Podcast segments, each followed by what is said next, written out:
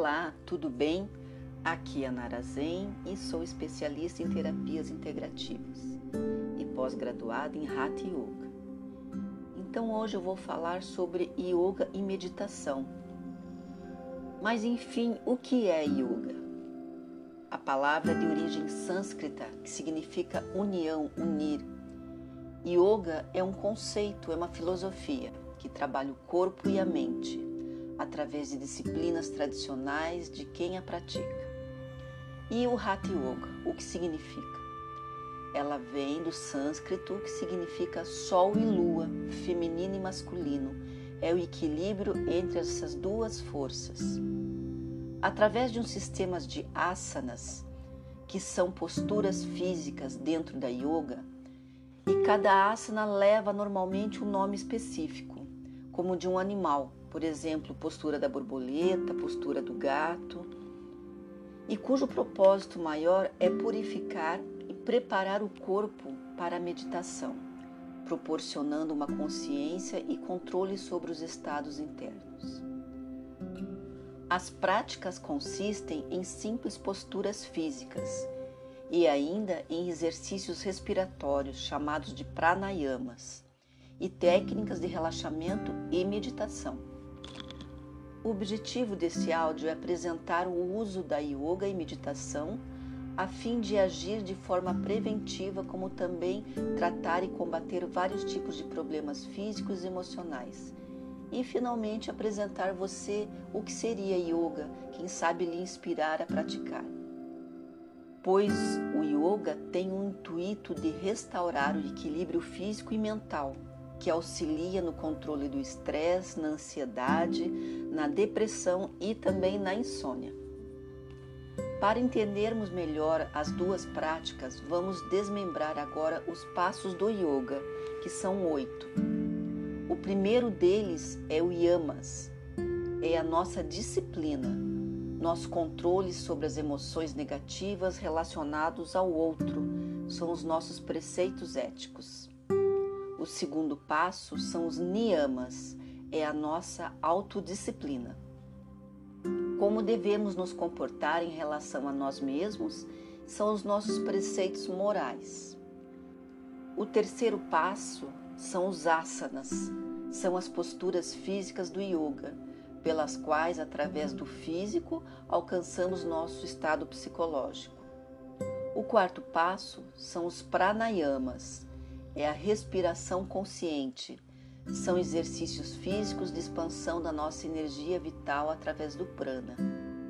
O quinto passo é o pratyahara, é a retração dos sentidos, é a ponte que liga o nosso externo com o interno, é a internalização de nossa consciência e objetiva manter uma contemplação das ações do nosso corpo e dos nossos pensamentos.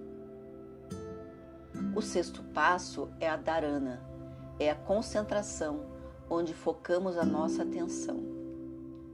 O sétimo é a dhyana, que é a meditação. Nesse passo, temos como objetivo esvaziar a mente. O objetivo é manter a mente focada e gradualmente aumentar a duração do tempo em que conseguimos manter o foco sem dispersar. E o oitavo passo é o samadhi, é a iluminação, é a hiperconsciência, através da qual encontramos a nossa autorrealização e conseguimos nos guiar interiormente. É verdade que a meditação acalma a mente? Sim, com certeza. A meditação é o ato ou efeito de meditar, de pensar com grande concentração de espírito exercício espiritual que prepara para a contemplação. É a técnica para a focalização da atenção, é o esvaziamento de pensamentos e que tem como objetivo estar consciente, e sua prática pode estar destinada a várias finalidades, seja para alcançar objetivos, metas, aguçar a criatividade, relaxar, estar no momento presente ou simplesmente ter uma conexão espiritual.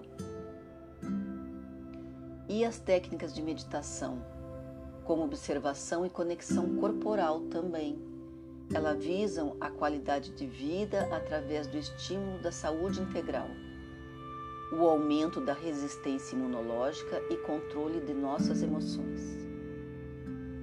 E qual a diferença entre yoga e meditação?